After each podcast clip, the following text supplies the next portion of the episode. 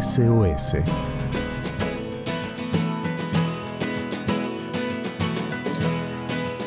Muy buenas tardes amigos de Radio Nuevo Tiempo Argentina. Qué alegría saludarlos una vez más y compartir juntos este espacio que llamamos SOS.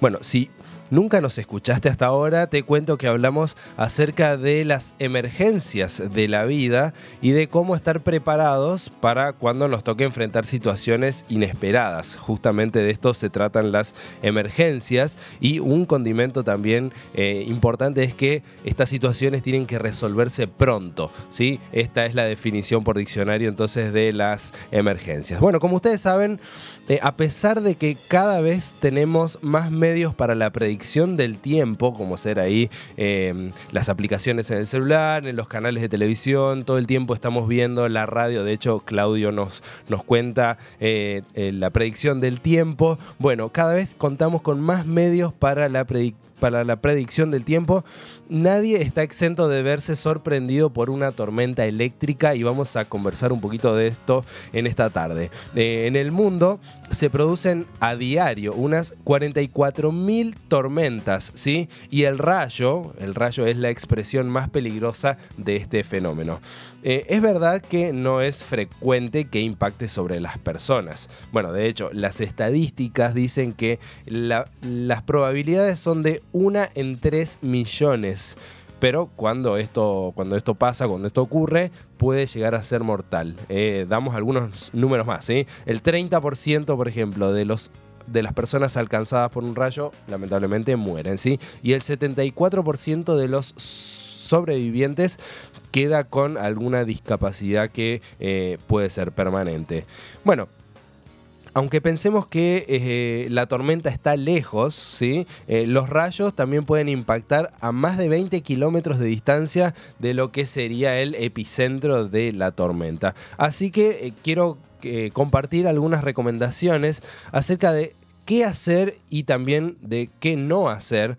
Por ejemplo, si nos agarra una tormenta eléctrica y estamos en el campo, ¿sí? Por ejemplo, algunos consejos, no refugiarse bajo un árbol em, o algún elemento prominente, eh, así que, que esté solitario, por ejemplo, una roca grande, ¿sí? Otro consejo es alejarse de las torres de electricidad, las repetidoras, em, otra cosa muy importante es que es apagar los teléfonos eh, celulares porque los celulares generan em, frecuencias, eh, radiaciones electromagnéticas que pueden atraer los rayos. Em, como decíamos, si estamos al aire libre, eh, tenemos que tratar de alejarnos de los terrenos abiertos, despejados, como las praderas, el campo, un cultivo, un campo de golf.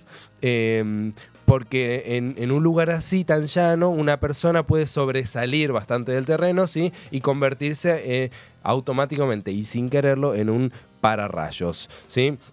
Eh, bueno, algo, un consejo que creo que todos, todos lo sabemos, sí, pero vale, vale la pena recordarlo. Hay que salir inmediatamente y alejarse de los ríos, piscinas, lagos, el mar y otras masas de agua, porque eh, también el agua es muy conductora de la electricidad. Así que eh, un buen lugar para estar eh, en las tormentas eléctricas es en el interior de un auto, ya que si se recibe un rayo, la carga eléctrica viaja por el exterior del auto y la descarga llega al suelo sin afectar el interior del auto. Creo que es algo conocido, pero bueno, no, no está de más repetirlo. ¿sí? Y bueno, también quiero mencionar un par de consejos en caso de que si estamos adentro de una casa, creo que todos sabemos y salimos corriendo a desconectar los electrodomésticos cuando empieza alguna tormenta, em, los aparatos eléctricos, eh, las antenas de televisión, eh, internet, bueno, todos eh, los, los equipos electrónicos pueden recibir alguna descarga y producirse algún daño, destrucción de estos, de estos objetos. ¿sí? Em, también, y un, un, consejo más, es que en una casa una buena manera de aislarse es estar en muebles que no sean metálicos, ¿sí? especialmente los que son de madera. Bueno, estos son algunos buenos consejos, pero creo que es más probable que nos toquen eh, no necesariamente estas tormentas eléctricas, de hecho eh, las probabilidades, comentábamos recién, son eh, muy pequeñas de que nos alcance un rayo, ¿sí? Pero ahora quiero hablar acerca de las tormentas del corazón. Esas, esas tormentas que cuando truena fuerte, cuando los relámpagos hacen temblar la razón o erizan los sentimientos. ¿Qué hacemos en esos momentos? ¿A dónde nos refugiamos para que no nos alcancen los rayos ¿sí? de la depresión, del desánimo, de la desesperanza, ¿sí? Bueno, en este espacio queremos proponerte que busques a Dios, porque Él nos dejó consejos y promesas en la Biblia, justamente, promesas para enfrentar cualquier tipo de situación. Eh, hay un, hubo un sacerdote argentino llamado Alfonso Milagro que dijo una vez, la palabra de Dios es una palabra sin sonido, ¿eh? sin sonido, pero con eficiencia. Exactamente eso, la palabra de Dios es eficaz para enfrentar las situaciones complejas de la vida. Pero bueno, creo que esto puede hasta ser fácil de decirlo en la teoría, pero cuando llegan las pruebas de verdad, ¿qué hacemos, no? Eh, y hoy tenemos una invitada que nos va a contar una experiencia y vamos a ver qué conclusiones podemos sacar juntos. Así que eh, vamos a tener ahora nuestro momento de entrevista que tenemos en cada, en cada espacio. Eh, esta tarde nos, nos está acompañando con nosotros acá en el estudio Judith Gajardo, ella es una amiga y actualmente somos compañeros de trabajo, así que Judith, muchísimas gracias por acompañarnos esta tarde acá en el estudio. ¿Cómo te va? De nada, Jona, es un placer y bueno, me gustó mucho escuchar lo que comentabas acerca de las tormentas, porque tuvo una experiencia también con eso. Ah, sí, mira, sin saberlo no nos pusimos de acuerdo. Exacto, exacto. Me hiciste acordar una vez iba caminando con mi prima, estábamos paseando eh, en una costanera y veo así como medio que rosado, no sé, no entendía lo que vi y me sentí un poco rara. Y la miro a ella y justo ella me miraba y media sorprendidas las dos con el pelo atada, pero los pelitos chiquitos los teníamos parados. Erizados. Claro, dice, ¿qué pasó? Y mi papá iba más adelante y después nos ve y nos dice, no, es que pasó un rayo muy cerca, él lo vio. Y después teníamos un miedo para volver hasta el auto porque estaba, estaba complicado. Bueno, justamente el auto suele ser como un lugar de refugio en estas situaciones.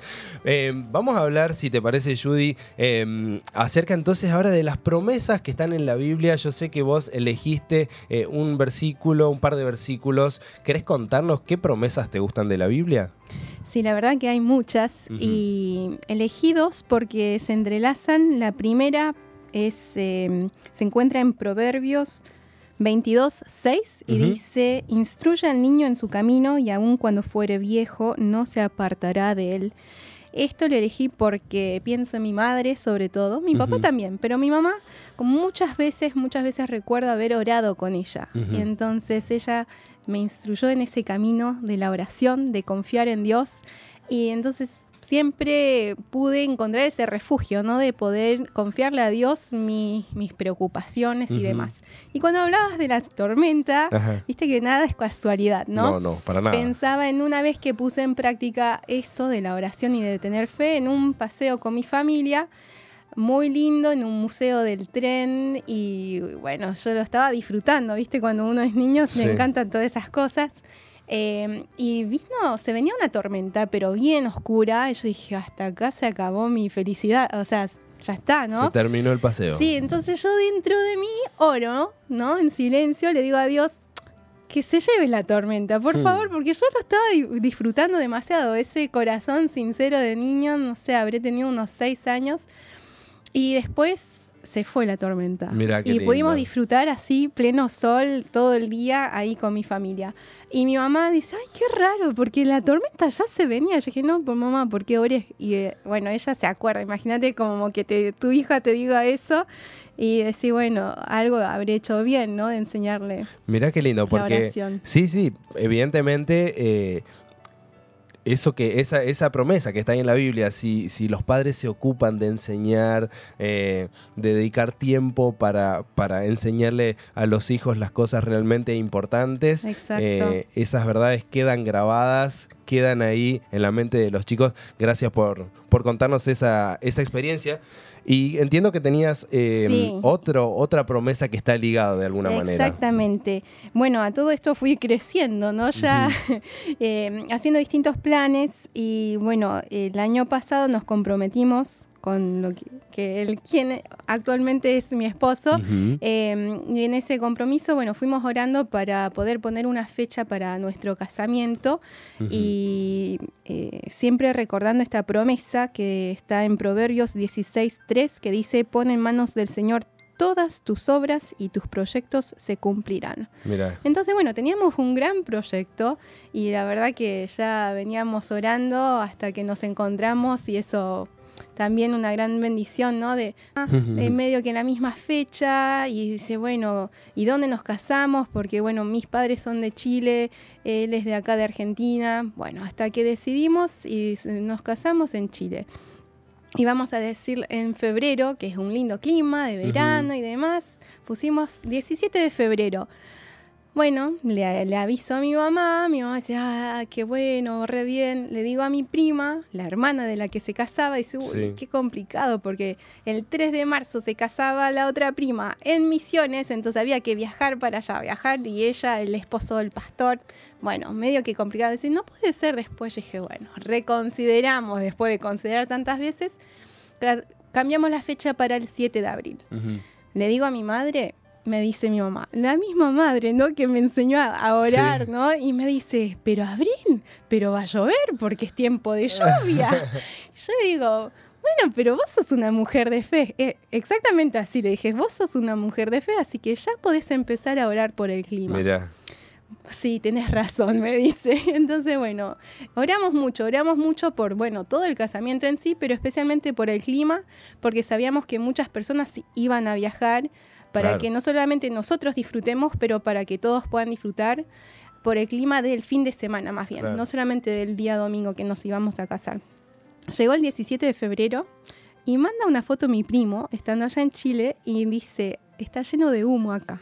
en Tomé, cerca octava región en Chile, porque habían incendios forestales. Y yo dije, uy, menos mal que no nos casamos el 17 de febrero. ¿Viste cómo son las cosas? Llegó el día del casamiento, bueno, el fin de semana, ¿no? Espectacular, el día sábado, el clima que uno dice, parece verano, muy lindo. Y el domingo también, y era, no sé, un día de estar muy agradecida a Dios por todo y especialmente, bueno, porque Él cumple sus promesas.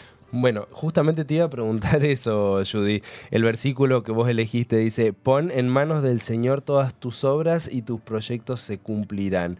¿Vos eh, recomendás confiar en las promesas de Dios en la Biblia? Sí, totalmente, totalmente. Bueno, creo que la historia lo deja, lo deja más que claro. Así que bueno, Judy, muchísimas gracias por acompañarnos esta tarde. Eh, de verdad, gracias por venir acá. No estás muy lejos, sí, pero bueno, gracias por tener la disposición. Muchas gracias. De nada. Bueno, así estábamos conversando con Judith Gajardo, una amiga, una compañera del trabajo acá en Nuevo Tiempo Argentina. Qué linda esta promesa, ¿verdad? Poner en manos de Dios nuestro trabajo, nuestra vida, nuestra familia y estar tranquilos que los proyectos se van a cumplir. Eh, no quizá a nuestra manera, sino de la mejor manera, de la manera que Dios lo crea conveniente. Así que a no perder la calma y a confiar en ese Dios que cumple sus promesas. Soy Jona Kairus y nos volveremos a encontrar, si Dios lo permite, el próximo miércoles a las 4 y cuarto de la tarde para hacer esto que es SOS.